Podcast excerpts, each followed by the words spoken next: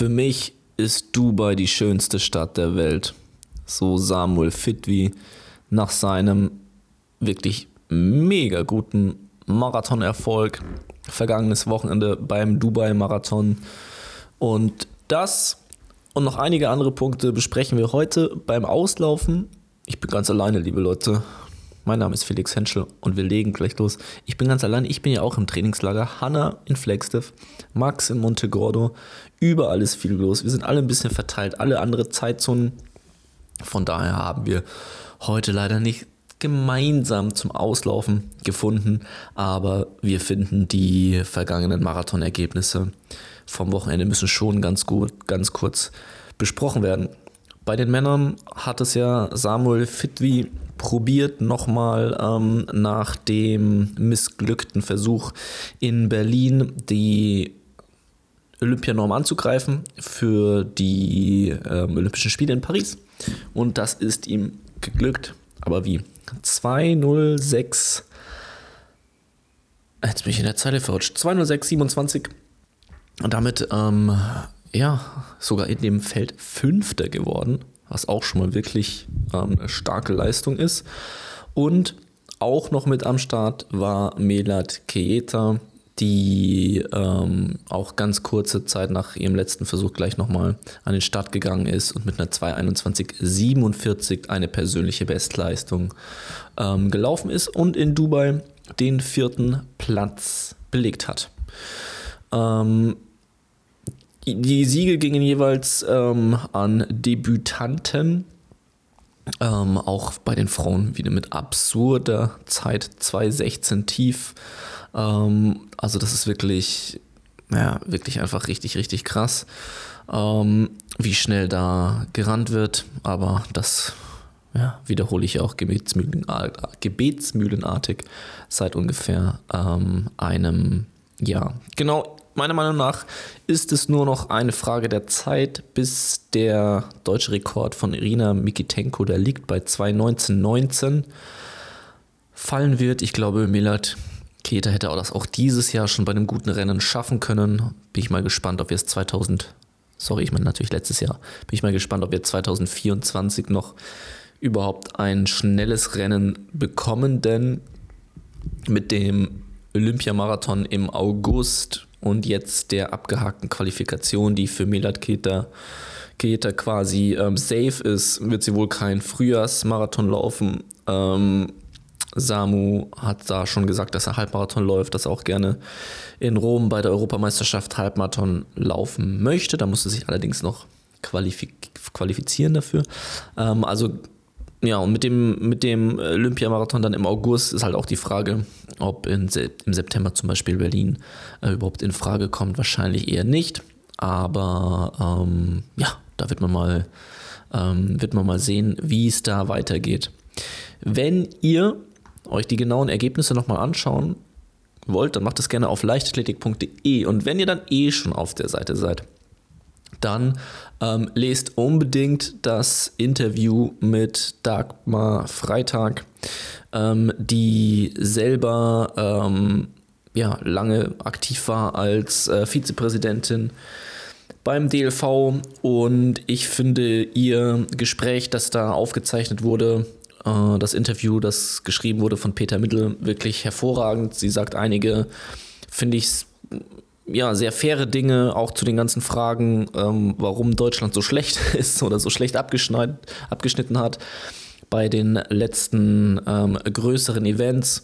Und ich finde, oder sagen wir es anders, ich hätte mir eigentlich diese Art der äh, Kommunikation auch seitens noch aktiven ähm, Funktionären gewünscht. Also ich finde, ähm, ja, sie fasst es eigentlich wirklich einige Punkte sehr deutlich ähm, zusammen, blickt ein bisschen zurück äh, auf ihre Karriere als Funktionärin, aber auch ähm, gibt einige ganz ähm, interessante Tags zu den Dingen, die sich in Zukunft vielleicht ändern müssten oder ob das überhaupt so ist.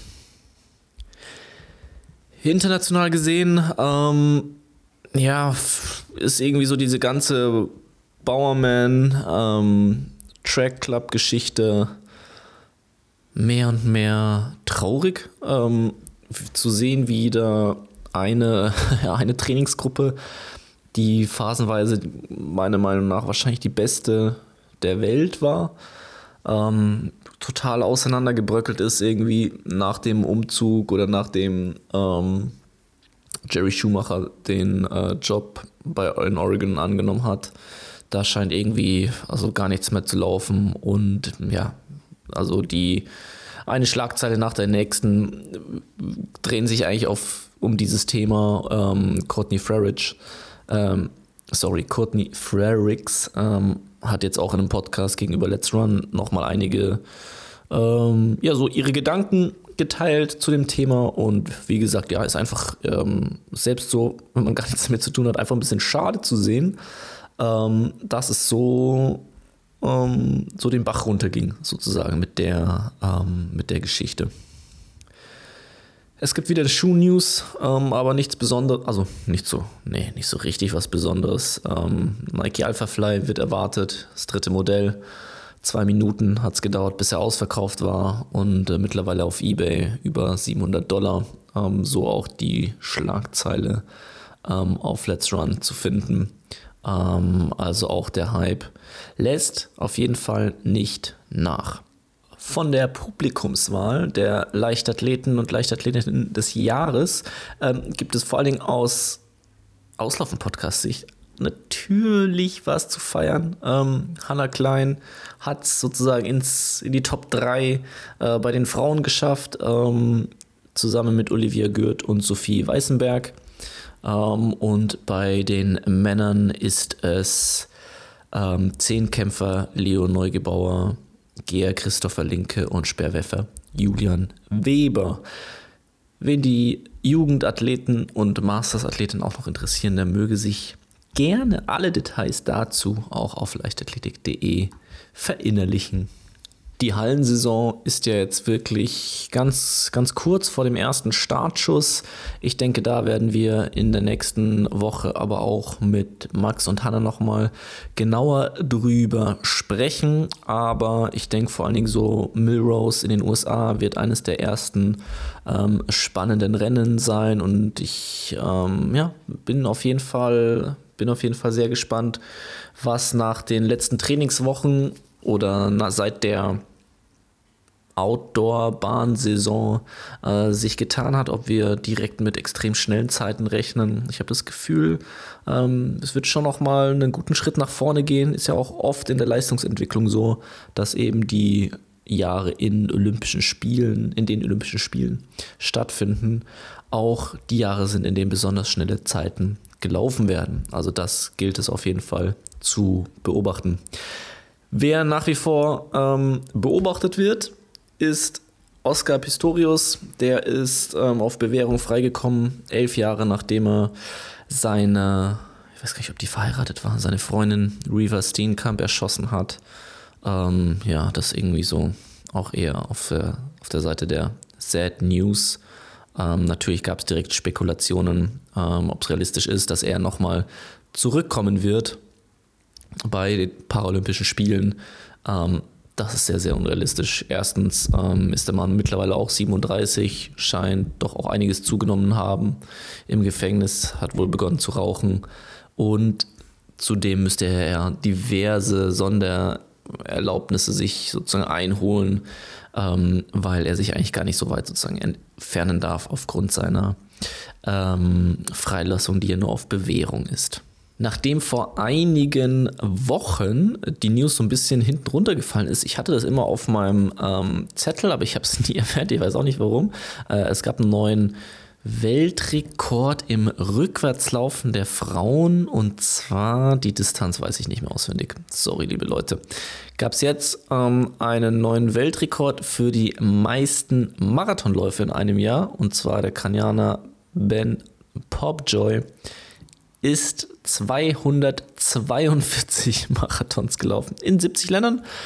Das ist auf jeden Fall ähm, eine ganz schön hohe Zahl und da werden auch die ein oder anderen Kilometer zusammenkommen. Ich frage mich dann immer so ein bisschen, wie die Füße aussehen. Es gibt ja schon von diversen Wüstenläufen ähm, relativ unappetitliche Nahaufnahmen von den Füßen der Läufer, die daran teil ähm, nehmen, kann mir vorstellen, dass das bei ähm, einem Jahr mit 242 ähm, Marathons auch nicht gerade so das Allerleckerste ist.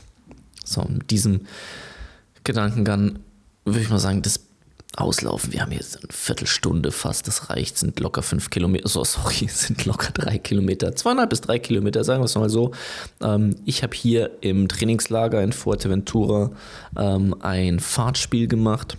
Ähm, vier Minuten, drei Minuten, zwei Minuten und eine Minute, jeweils mit zwölf Minuten einlaufen und zwölf Minuten auslaufen. Und diese Folge hätte mich auf jeden Fall über diese zwölf Minuten gebracht. Und ich hoffe, das hat es auch euch. Und wir hören uns in der nächsten Woche wieder mit unterschiedlichen Stimmen. Vielen Dank fürs Zuhören. Nach wie vor freuen wir uns natürlich sehr über eine positive Bewertung oder ein Feedback auf der Podcast-Plattform eurer Wahl. Und ansonsten, wenn ihr eine Hörer oder eine Hörerin seid, die den Podcast auf Spotify hört, ihr habt auch die Möglichkeit, unsere Folgen direkt zu kommentieren wir sehen die Kommentare, müssen sie freigeben, dann sind sie sozusagen öffentlich sichtbar.